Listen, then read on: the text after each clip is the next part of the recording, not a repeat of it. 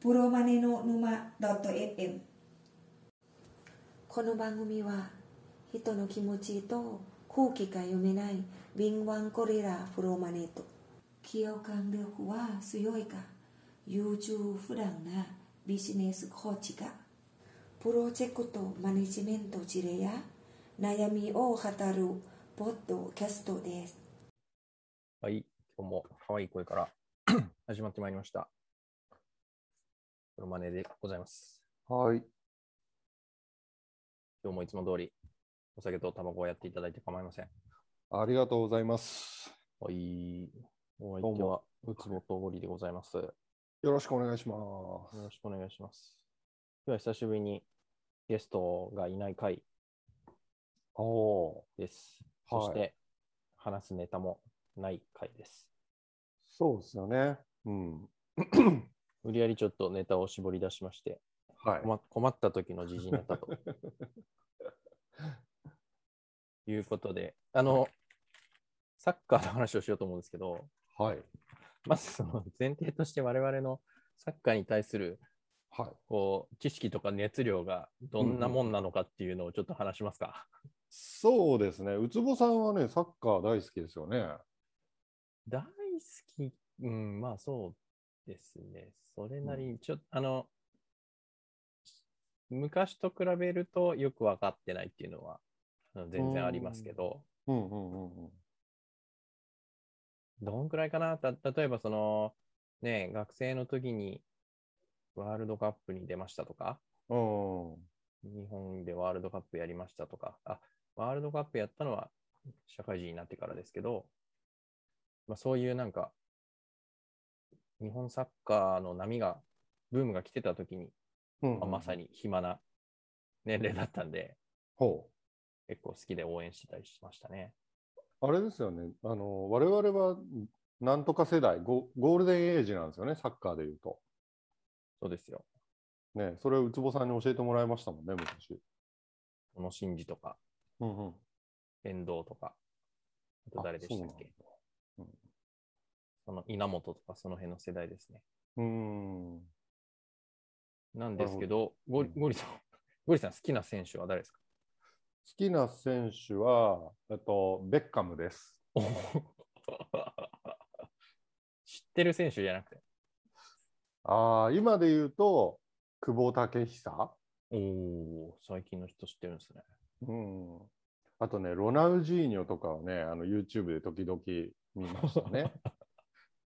わけのわからん動きをするみたいな。今で言うとって言っておきながらロナロナウジーニョが出てく るっていう今、今は本当に久保建英ぐらいしかわかんないかな。うん。うん、まあ、そのぐらいってことですね。そうですね。えっと、前のワールドカップどこでやったか知ってます前のワールドカップは、どこでしょうね。ブラジル。ブラジル。うん。いや、でもブラジルでもおかしくないっていう感じですね。自分もあわかんれ南なアい。フリカ南アフリカやって、ブラジルやってませんでしブたっラけジルやりましたね、確かうに。ん。ブラジルの後に、うん。なんかロシアかどっかでやってませんでしたっ けそれはちょっと聞いたことな いよ。えっとね、いや、ブラジルもね、ありましたよね。それはソチの東京オリンピックのことではないですか。えー、でもロシアじゃないか。あ、でもブラジルの次になんかあった気がするんですよね。うん、リオでやってましたよね。うん、やってましたけど、それオリンピックと混ざらないように気をつけてくださいね。ああ、なるほど。確かに。うん。で、次どこだか知ってます次わかんない。次はね、カタールなんですよ。おお、また暑いとこでやりますね。えーまあ、やったことないところでうん市場を開拓するっていうことなんでしょうね。うーん。でちなみにワールドカップの前回どこだったんだろうな。開催国。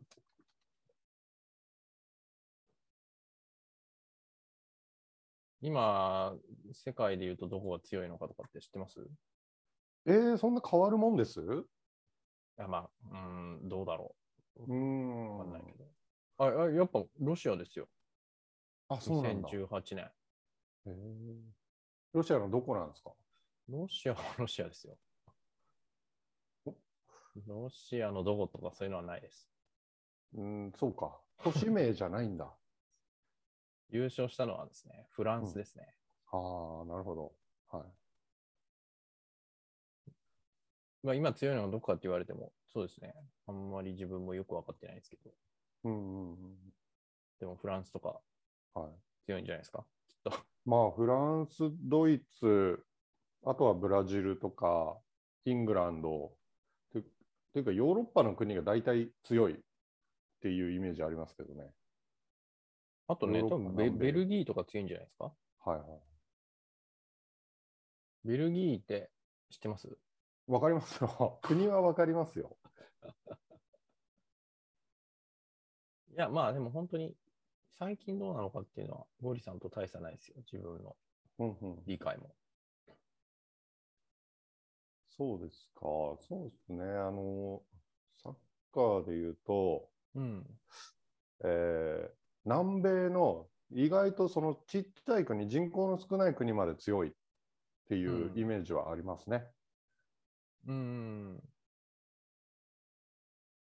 何ですかウルグアイ名と前か、そうそうそエクアドルとか。エクアドう。エルはクアドル、中米か。うんそうウルグアイとか、あの辺の、ねうん内陸国とかも強いっていうイメージがすごくありますね。うん。伝統的に強いって感じですよね。うん。十次がもう来年なんですね、ワールドカップって。ちゃんとやれるのかなそうか、22年か。うん。カタールですよ、カタール。どうすんですかね、カタールで。どうやってやんだろうう。ん。冷 房つけんのかな、いや、でも向こうの人はそその環境で多分やってるわけですよね。やってんのかなやってないんじゃないですか 暑いからっあつっとて。、カタールとかって、国内リーグに外国の有名選手招いてやってんじゃないですかお金あるし。うん、確かに日本人で、カタールだからその辺で、うんうんうんあのやってる人もいますね。そうですよね。うん。あの、ジャイアントキリングって、マン漫画あるじゃないですか、サッカーの漫画。先週ね、そのコンサルの人と話してて、うん。なんか読んだ方がいいとか言われましたね。あれね、私大好きです。面白いですよ。そうなんですか持ってんですか持ってはいないですね。うんうんなんか名言がいっぱいあるって言ってましうん、そう思います。た。うん。あれの監督さんがまさにプロマネだなと思いますね。ああ、そうなんだ。なるほうんど。へ戦略家ですよ。え。へえ。バカなる。る。 50何巻あるって聞いたんですけど。あ、そんなありますね。うん。って感じですよ。なんでベッカム好きなんですかベッカム、あの、それは言っただけ。 私、そう、高校生の頃に、なんていうんですかね、えーと、ベッカムヘアみたいなのあったじゃないですか。ショートで真ん中、せうん。はい。真ん中少し立てるやつ。うん。うんと、あれをですね、実はベッカムより先にやっておりましたっていう感じですね。お、うんちょっとコメントしづらい ですが、そうなんですね。そうなんです。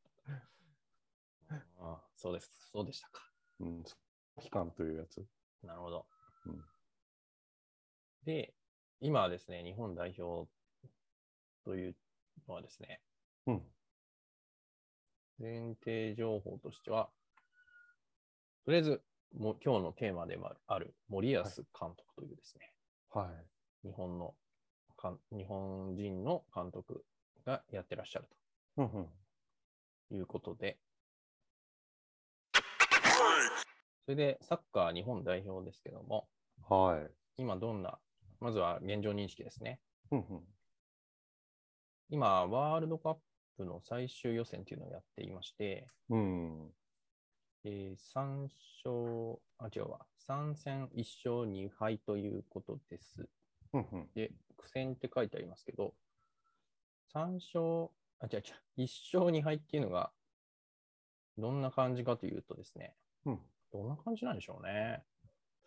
多分、まあ、これわかんないですけど、感覚的に言うと、まあ、最終予選なんて、もうできていっぱいか2敗かとかいう世界なんじゃないのかなっていううんうんうんうん。感じ。あ、全部で何戦あるのかとかもすいません。よくわかってないんですけど、はい。まあそんなね、2敗とか3敗とかしてしてると突破はできない感じのものなんじゃないかなと思います。うーん、なるだほど。からこういう感じで、えっ、と、次の試合でまた良くなかったら監督を解任しちゃうよ、しちゃうかもよみたいなリークが出てきていると。はい。ワールドカップ本戦は16カ国のトーナメントとか、そんな感じですよね。あまあその前にあのワールドカップの中でも予選がありますけどね。あ、そうなんだ。うん。あ、そうかそうか。あの、4カ国ぐらいでチームになってリーグ、リーグ戦戦うやつ。そうです、そうです。はい。そうすると、16の4倍だから64カ国ぐらい本戦出場ができるというこえーっとね、いや、アジアで出れる国っていうのが決まってるんですよ。と。はい。あの大陸国のご数とがっていう感じか。そう、アジア、オーストラリア含め、アジアから、うんうん。まあ、3つかよ3カ国か4カ国か出れるっていう感じじゃないかなと思いますね。あれ、本戦のトーナメントってもっと少ないんでしたっけ ?8 カ国とかでしたっけいや、16ですよ。 16。でもそれで4カ国だと64カ国も出ることになっちゃいますよ。そんなこと言われても、しょうがないじゃないですか。ビジネスなんだから。本当に64出るかどうか、ちょっとすいませんけど、わかんないですけど、うんだはい多分そんな、なるほそんなど。感じじゃないですかね。えはいー、10 64は出ないですよ。うんうんうんうんあの、多分、グループリーグが4、4カ国、1グループ4カ国で、うん、そのうち上位2チームがこうトーナメントに出れるっていう感じだから、そうか、2チームが出れるのか。多分32カ国ぐらいじゃないですかね。うんうんうんうんそういうことですね。うん。そうか、8個のリーグがあって、そこから2チームずつ出るぐらいか。で、毎回毎回、市のリーグとか言われるやつがあるわけですよね。そうですね。くじで決まるのか、何で決まるのか、わかんないですけど、うんこの記事も何なんでしょうね、こういううん、なん検討に入っていることが8日分かった。何なんですかね、こ れ。8日分かったっていうのは。うん検討してるよって誰かが言わ言う言うってことですよね。じゃないですかね。何なんだろうな、これ。その情報通の記者さんが、えー関係者の人とこう会議場から出てきた関係者の人の横を歩きながらどうせこうなるんでしょっていう こう一言をボソッと言って、まだ口外すんなよみたいな やり取りがあるんじゃないうん。いや、口外すんなよとは言わないんじゃないですか。もうリークしてなんじゃないですか。うんこんなもんね、これ日刊スポーツさんの記事を引用させていただいておりますけど、勝手に。はい妄想で書けないでしょうから、うんまあ、こういうことがリークされてるんでしょうね。 うんうんあれですか日本サッカー協会さんが、えー監督を指名できる感じですかね。そうですね、その辺、ゴリさん、知っといた方がいいと思うんですけど、うんうんえーと日本サッカー協会さんというのが、はい。まあ、日本代表の、ちょっと言い方正しいかわかんないですけど、運営母体みたいなはい感じで、うん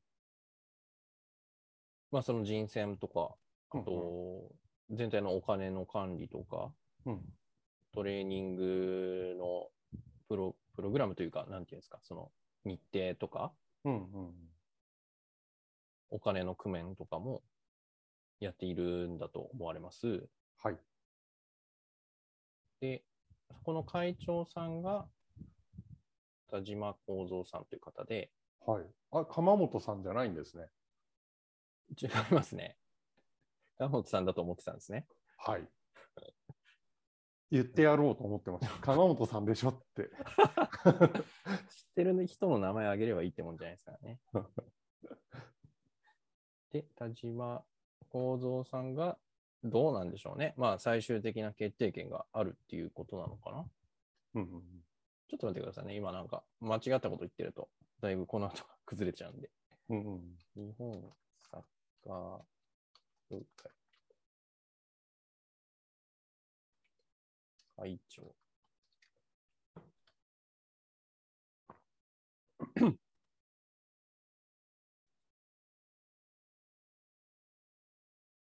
そうですね。公益財団法人日本サッカー協会会うんうん長、田島、田島田島じゃなかった、すみません。田島幸三さんですね。うんうんこの人自分が行ってた大学の、なんか、あの、非常勤教授みたいなのもうんやられていて、この人の講講義を楽しみにしてたんですけど、私ほうは。ほうほうあ元サッカー選手とかですかね。そうじゃないですかね。うんで、えー、まあ、オーナーさんってことですよね。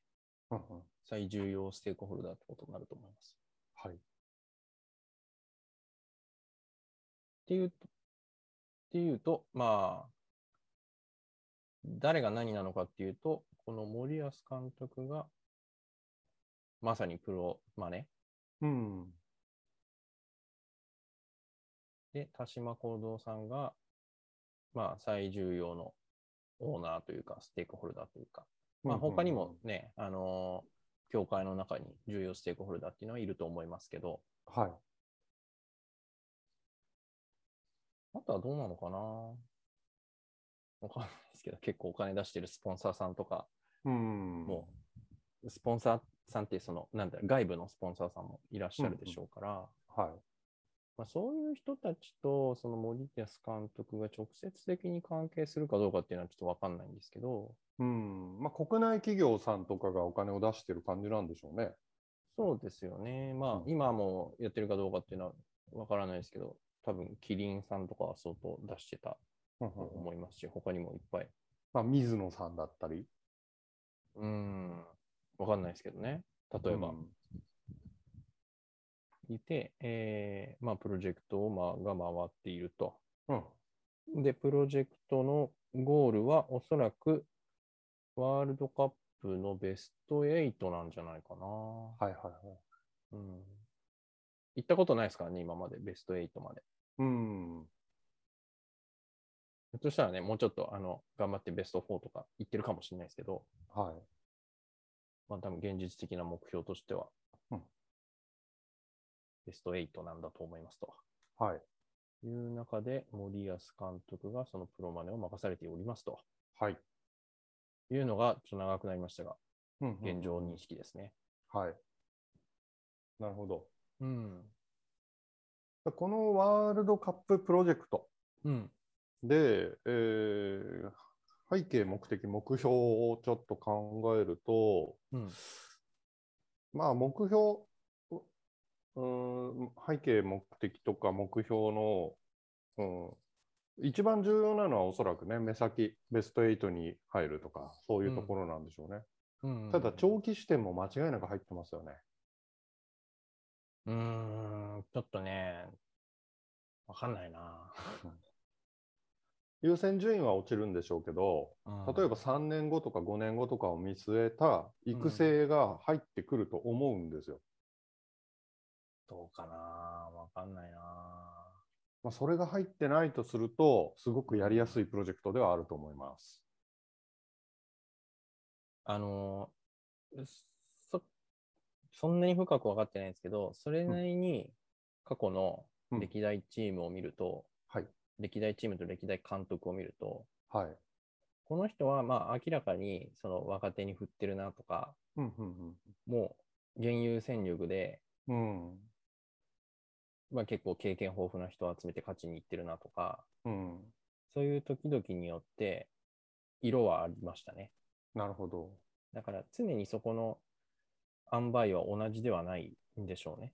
うん、うん。そう思いますよ。それは監督の思考なのか、うん。まあ、このプロジェクトの中で決められてることなのかっていうのは、どうなのかな、ちょっとわかんないですね。今度聞いてみ ます。田島さんに。あの通常のプロジェクトであればですよ、うん。そこはオーナーの意向がそもそもありますよね。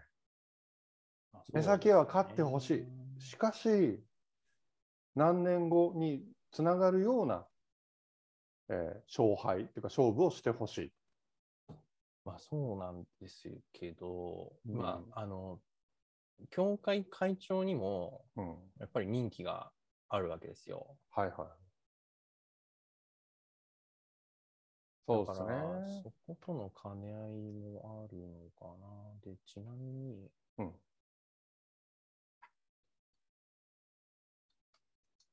さっきちらっと見たんですけど、本当かなわかんないですけど、あ、やっぱりここに書いてあるんですけど、あ、映さないですけどね。うん。えーっと、今日が何日だ今日が10月9日か。うん今日、信任投票があるらしいですよ、会長の。あ、そうなんですか。うん。これ、臨時、理事会を開いて、臨時評議会を開催することを決議した。それ何年人気なんですかね。それはね、1期2年だそうです。なるほど、なるほど。じゃあ2年更新するかしないかの判断だ。うん。で、この田島会長は、えっ、と、これまで3期やってるのかなはあ、はあはだから6年間やってきましたと。あ、なるほど。あ、だけど、えーどうやらですね、最長4期までみたいらしいですね。じゃあもう政権末期というイメージですね。うん、やれてあと2年ということみたいですね。うんうんうん、うん通常ね、政権末期ってなると、オーナーさんの思考は目先の勝ちですね。うん。うんうん。あのコストダウンをして利益を出すとか、うん。その次につながることをやる方っていうのは実に軽有です。なるほど。そういう視点で考えると、うんなかなかね、こう、長い目で結果を出すような編成にはならないですよね。今、ウィンナーモードになりますよね。まあ、一般的にはそう、そのはず。で、ベスト8っていうんであれば、まさに死んでもベスト8じゃうんという思考になりがちなシチュエーションではあると思います。次のね、カタールが田島幸三会長にとっても最後のワールドカップになるのは間違いないですからね。そうですね。うん。で、そこでフェーズ1、アジア予選。うん。で、フェーズ2がどうなんでしょうね。ちょっとそのプロジェクトのプロセスがいまいちわかんないですけど、えーでフェーズ3を本戦としあましょう。まあ、本当はですね、アジア予選っていうのも、一次予選とか二次予選とかありまして、はいはいはい。今は最終予選なんで、フェーズのね、3か2か4か分かんないですけど、うんはい。まあ、そんぐらいまで来ている。まうあ、んさらに言うと、オリンピックもあったんで、はい。まあ、そこも並行して走ってたっていう感じで、結構大大掛かりなプロジェクトなんですよ。なるほど。うん。フェーズ4つぐらいなのかな。オリンピックもやっぱ予選と本戦があったりしますからね。うーん。なかなか大変ですよっていうのと、あのーちょっと予備情報としてお伝えすると、今、選手呼べないですからね、簡単に。お、なぜですかほとんど海外に行っちゃってるじゃないですか、はい。トッププレイヤーが。うん。シーズン中ということですね。集まれないうんうんうんし、で、シーズンって、まあ、国によって結構バラバラじゃないですか、うん。あの、海外リーグって。っはい。ていうのと、あとはまあコロナ影響で簡単に国をまたいだ移動ができないと。うんうんうん。いう中でやりくりしなきゃいけないっていうのは相当難易度高いんじゃないかなっていう気はしますね。なるほど。うん。ということですね。じゃあ、国内リーグに出ている選手が多い国っていうのは割と得だというイメージかな。国内リーグのレベルが高ければそうなりますね。そうですよね。うん。だスペイン、イングランド、ドイツ、イタリアあたりがうん。お得だと。フランスもそうか。うん。多分この辺は何て言うんですか、 あの、サッカー知ってる人からすれば、うんそんなん分かっとるわっていう話になると思うんです けど、そうですね、今までは全部確認です。 どうにかプロマネ視点に持っていこうと思うんですけど、 いや、基で本情も、報が。でも、たし私は会長の任期の話とかは結構あおー刺さりましなたる。思いますけどね。ははいあれはね、プロマネはあんま関係ないかもしれないですけどね。い。だから、うん、今、 勝てるっていう人選、今、勝てるチームを作れるっていう人選になるわけですよね、きっとね。そうですね、はい。おっしゃる通り、そのスコープがうん。長期に及ばない、うんもう来年のワールドカップまでしか考えない、うん。集中できるわけですよ、目先の勝ちに。ナウウィンですよ。うん。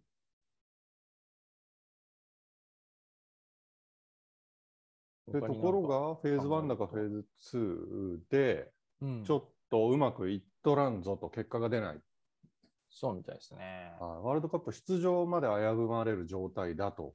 うん。で、ここで監督を解任して入れ替えることによって何かが変わるのかっていう話ですね。っていう話でいいですかでしょうね。あの、今うまくいってない理由の分析からして、うん。えーこうしたらうまくいく可能性が上がるんだろううんと。いう仮説が成り立つからこそ解任するわけですよ。いやーまあ、そうだろうね。まあ、おっしゃる通りですけど。うん。でもちろん、あの、ね、えー解任と公認監督の検討に入っているっていうことなので、うん。検討すると、うん。つまり分析とかはしているよっていうことですよ。分析とかするのかな、ちゃんと。うーん。いや、わかんないけど。でもしないんだったら検討ってあんまり意味がないと思うんですよね。決定権限ある人が決めりゃいいだけになってしまうんで。いや、検討っていう言葉以外に言葉がないから検討って使ってるだけかなって思ったんですけどね。なるほど、なるほど。もうなん か、一存で決まってて、うん。え、なんでこの人なんですかって言ったら、うん。いや、やっぱさ、知り合いだし、みたい な。こいつ結構気持ち強いからさ。俺の後輩だから的なやつですか。そうそうそう。そんな適当やかな。っぱね、やっぱ気持ちが強いよね。 土壇場に強い。こいつは、土壇場に強いんだよ。いや重要だと思いますけ ど、その要素も。っていう感じじゃないかなっていう気がするんですけどね。うん。 検討中か。うん、なんか声かけられるし、こいつみたいな。あ電話しやすいみたいなことですか。そうですね。日本語通じるしさ、みたいそれね、プロマネとしてすごく重要だと思いますよ。な。なるほあど。の要はオーナーさんが、うん。ちょっと状況教えてよって言いやすい、プロマネ。うんうんうんで逆にオーナーとの関係をプロマネが築いて、うん。うん。状況まずいっすが、パッと電話で言える関係っていうのは絶対必要だと思います。うん、そうですね。う。ん、なので、その声がかかりやすい人っていうのはそこは上手。いい,、はいいはいい、プロマネの要素を一つ少なくとも持ってますねっていう感じですね。うん。で、ここで、あの、公認の監督さんの名前出てきてるんですけど、はい。これ、こう書いてある通り、今、うん J リーグの監督をやってる人なんですね。はい。だから、その辺の根回しも済んでるんでしょうね、きっとね。あーやめていただきますよっていうことですからね、その、うん今の J リーグの監督は。これ、ウツボさん的には、確かに公認監督に名前が上がるだろうなって思える方ですか、長谷川健太さんは。えーっとね、あの、ものすごく少ない情報の中で言うと、はい。まず、海外から人を連れてくるっていうところは、うん。うーん、まあ、な、な、なんて言うんだろう、うまく言えないんでですけど、まあ、うんまず、まあ、大変ですよね、まず。はい。はい。海外の監督を雇ってくるっていうのは。いや日本の、えー代表監督なのになぜそのその方なんだっていう話にはなりますよね当然外国人の方連れてくるってなるあと。それはもちろんその世界を知ってるからとかそういう理由付けはできると思うんですけどうんうん今からその海外にあなあ今からっていうか前からやってたかもしれないですけどはい、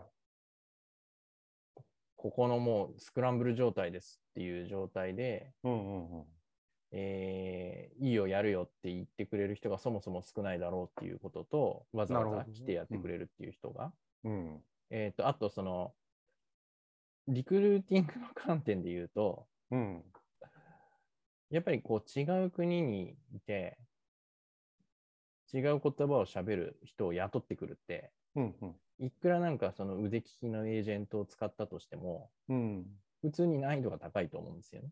はまあ、あと、お金もおそらくいうん相場は海外の監督の方が高いでしょうと。うんうんこの辺を考えると、えっ、と、今まで過去にこういう緊急当番みたいな感じで、急に監督変わったことってあるんですけど、はいいずれもやっぱり日本人だったんですね。うんうんうんその岡田監督とかいたじゃないですか。はいあと西野監督とかもいたんですけど、はいまあ多分、その現実的に考えても、こういう緊急当番っていうのは、日本人にならざるを得ないっていうことなんだろうなって思うんですよね。はいで、まずそこで絞られますと、だいぶぐっと絞られますと、日本で実績を残している監督っていうところが候う補んになってくるった時に、うんまあ、どうなんだろう、トップ上からずらずらって並べていったときに、うこんの長谷川監督がその5番目ぐらいまでに入ってくることは、まあ、多分間違いないんじゃないでしょうかね。あなるほどなるほどうんそういうことですね。いや、気になったのは、可能性とかうん言っている割には、一人しか名前が上がってないとこうんうんろなんですよ。うんうんもう決まってんじゃねっていう疑いを持たれる記事ですよね。まあ、っていうか、リークしてるんでしょうね、なん か、もうそうなるよっていうことで、うん。ね、案にもう、ちゃんとこっちは動いてるからねっていううんうん。ことなんでしょうね。なるほど。うんまあ、確かに日本サッカー協会寄りに立って書かれてるんだろうなって推測されるうん最後の一文がそうですね。日本協会はできる限り現体制をバックアップする構えだがっうん、ていうところで、一応なんかこの後あの記事としてはずらずら続くんですけど、あそうなんですね。まあまあ、はいはいここが週週うん週週の部分ですね。はい。ちょっと応援する要素が特に今のところ 見つかってないんですけど、どうしましょうか。おーそうですね。 うん。いや、ぜひ、オーナーの意図を汲み取って頑張ってくこださい。こういう状態になった時プロマネはどうすべきかっていう話ですよ。あはい、あの私はステークホルダーマネジメント、もううんその、うサッカー協会のうんどの方のと意向をこう合わせるべきなのか、うん、本質的に何が欲しいのかっていうのはいっぱいあると思うんですよ。うん、うん、うんもうとにかく広告料がもらえればいいのか、うん、こうすやっぱり一戦でも勝ちたいのか、それとも人材を教育したいのかとか、うん、人によっては比重が違うわけですよね。うん、で一つの組織でまとまったその意見なんて現実的には存在しないのでうん、その現会長がやっぱり一番強いオーナーなのかそれとも影オーナーがいるのかとか分かんないですけどうん、ここ見誤らずにうん、バランスをきちんと取るこれがステークホルダーマネジメントの重要なポイントですね。はい。であとはきちんとその、えー要求事項を分解してうん、実現するためのプロセスを立てるっていうところなんですけれど、うん、えーもう今追い詰められてるからとにかく勝たねばならぬですよね引き分けじゃダメなんですもんねオーストラリア戦いや、わかんないですけど、そういなや感じ引き分け以下でにすかね終わった場合、監督解任の可能性が出ている。うん。もう1-0の状態なんだと思います。そうですね。うん、勝てば続く。まあ、これ、勝つのはね、もちろん大事なんですけど、うん、まあ、極論言うと、そこってコントロールできないじゃないですか。うん、うん、負けても、解任されない方、作戦っていうのを一緒に考えませんうん。ああ、なるほど、なるほど。うん。いや、それこそね、本当のプロジェクトオーナー、プロジェクト、うん、なんだっけ、スポンサうん。ーをつかむことだと思いますよ。うん。うん、それが誰なのかわかんないですけど、田島さんなのかな。世論かもしれないですね。うん。そうですね。そうそうそう。その辺の本当のステークホルダーのマップがね、描けてるんだったらそこに従うと。うんうんうんいや、うん、一応、多分この状況すからするに、もう完全に期待値は次の試合で勝つことにうん、一点集中されちゃってるわけじゃないですか。そうですね。1-0になっちゃってますね。うん、だけど、うん。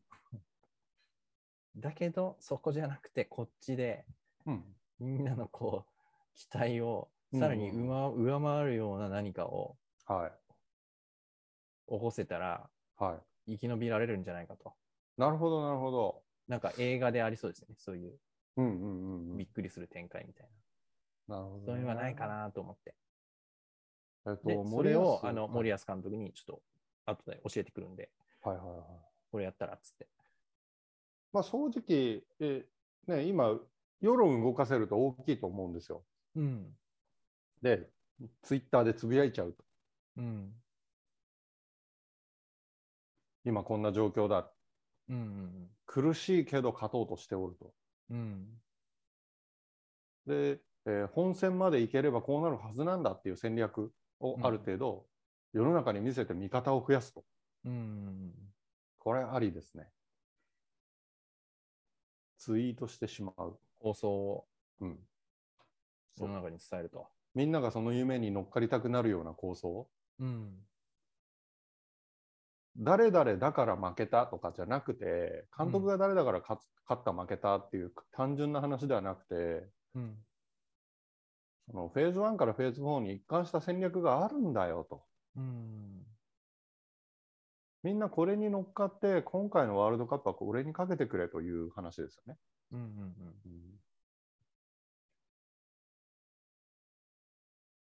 まあ多少なんかね、その教会の誰かを出し抜くっていう感じにはなるのかもしれないですね。お前う何ん勝手なこと言ってんだよみたいな。いや、それこそスポンサーのパワーバランスがどうなってるかですよね。うん。ウツボさん言うように世論がかなり大きいというのであれば、そこを味方につけてしまうと。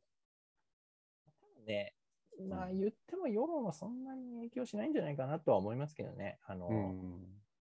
選挙でもないんで。はい。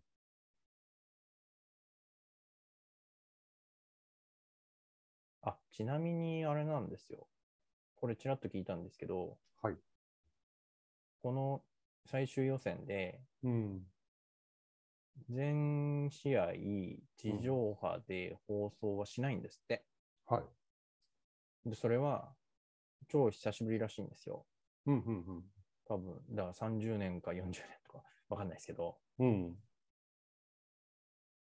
それだけ、やっぱりその、地上波で流すほどの、こう、コンテンツバリューはないっていうことになっちゃってきてるっていうことなんだと思うんですよね。なるほど、なるほど。うん。まあ、あの、地上波じゃないところではやるんでしょうけど、うん。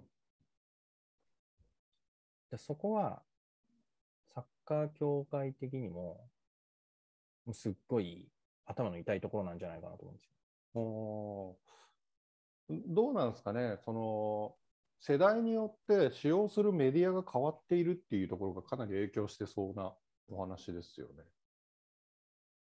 あ、ね、それって、うんあのー前提を勝手に置かせてもらえると、はいもらうと、やっぱり地上波のうん影響度っていうのは、他のコンテンツ、めあ他のメディアと比べても、やっぱり絶大に大きいっていうちょっと前提は置かせてもらいたいんですね。はいはいはい。なぜなら、他のコンテンツって、地上波以外のコンテンツって全部、あれ、プッシュで取りに行かなきゃ見ないじゃないですか。はい。自分で契約して、自分を自分で選んで見るやつじゃないですか。うんうん。唯一なんですよ、やっぱ地上波って受け身でう流んされるっていう。はいだからそこって、あのー本当に全く知りませんとか、うん。エントリーです、にわかですっていう人への訴求力っていうのが、他はいのコンテンツに比べて圧倒的に高いわけじゃないですか。はい。うん、だだからやっぱり、価値、地上波の価値っていうのは、他より圧倒的に高いっていう前提で話をさせてくださなるほど。い。それは誰にとっての価値ですか広告主。うん、広告主はひょっとすると、別に地上波以外のところにお金を出せばいいのかもしれないんですけど、はい。やっぱり日本サッカー協会じゃないですか。日本サッカー協会か。うん。うーんにとっての価値じゃないですか。地上波の価値っていうのは。なるほど。その、うん、幅広い視聴者にうん。サッカーを見せるとうん。いうところですね。そうですね。うん。ああ、確かにそうかもしれないですね。うん。あんまり興味のない人がテレビつけたら日本代表戦やってるからそのまま見るはあるけど、うんうんうん。わざわざ動画を見にインターネットで検索をすることはないとうん。この差ですよね。だから、うん。まあ、オーストラリア戦にはね、勝てないんですよ。はい。 そうなんですか。はい。わかんないけど。うん。で、ちょっと地上波放送もあるかどうか、すいません。あの、わかんないですけど、うん。まあ、あるとして、うん。勝てないけど、もう、めちゃくちゃ注目を集めればいいんじゃないですか。うん。うん。うん。やばいと。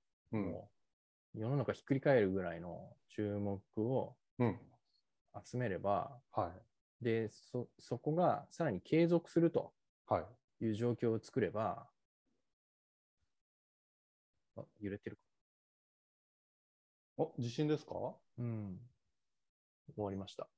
はい作れば、あ、ちょっとじゃあもうワールドカップは、次あの、カタール大会無理だけど、うん。こんだけ盛り上がったら、うん。もう間違いなくその次の大会まで大盛り上がりだよねとうん。うん。うん。うん。いうイメージを持たせられれば、はちょっと頼むよと、今後もとい。はい。いうことになるんじゃないでしょうか。なるほど、なるほど。はじゃあ、まず、アヤマンジャパンを呼びまし ょい。どういうことですかう。いや、なんかサッカーといえばアヤマンジャパンってなんとなく私思っちゃうんこでれすけど。は、あの、ゴリさんらしからぬ、恐ろしく浅いアイディアです ね。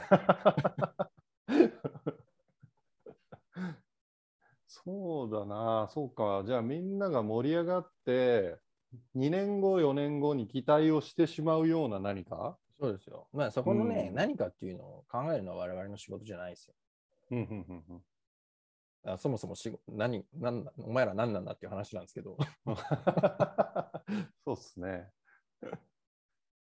例えばですけど、もう、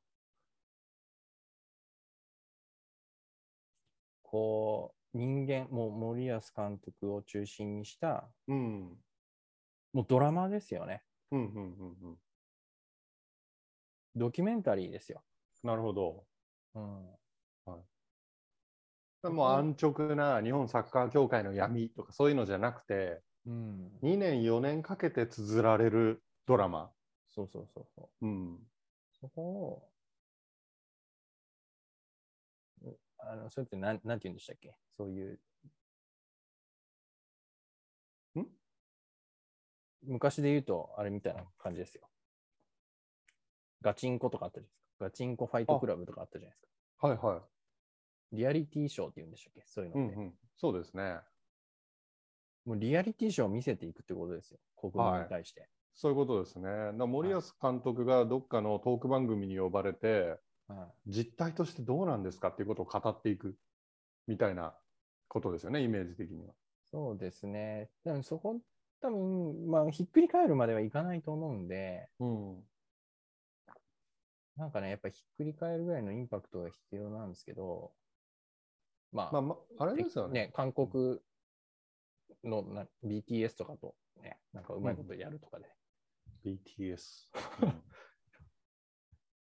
あの、今回、たとえ解任されても、帰り咲けるような伏線を張るっていうのもありですね。ああ、まあ、もちろんそうですね。はい うん。まあまあ、ちょっとその辺は我々、あの、あんまり頭良くないんで。頭いい人が考えてくれればいいと思うんですけど。はい。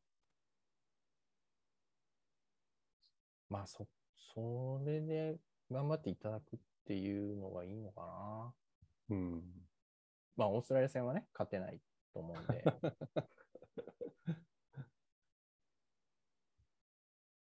まあ、すみません、森保監督があの、はい続けたいと思っているんであればの話なんですけど、はい。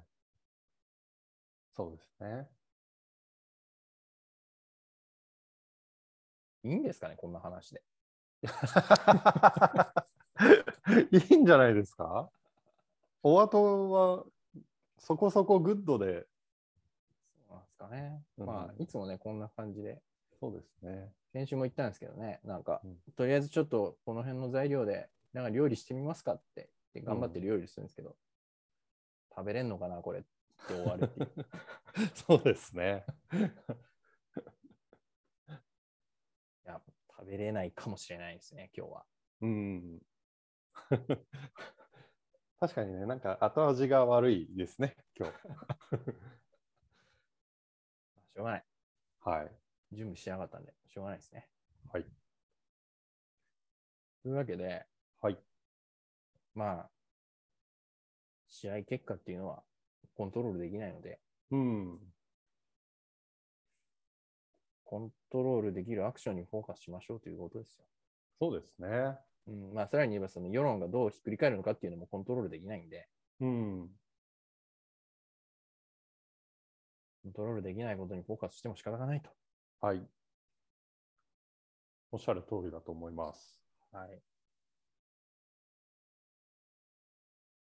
ステークホルダーを、ステークホルダーマネジメントが大事ですねっていうところで、我々はオリアス監督を応援しております。はい。ぜひドラマを描いていただきたい。はい。はい。じゃあ、はい、こんな感じで、はい。今週は終わってまいりたいと思います。はい。ではでは、はお疲れ様でしい。た今週もどうもありがとうございました。また来週。はい失礼します。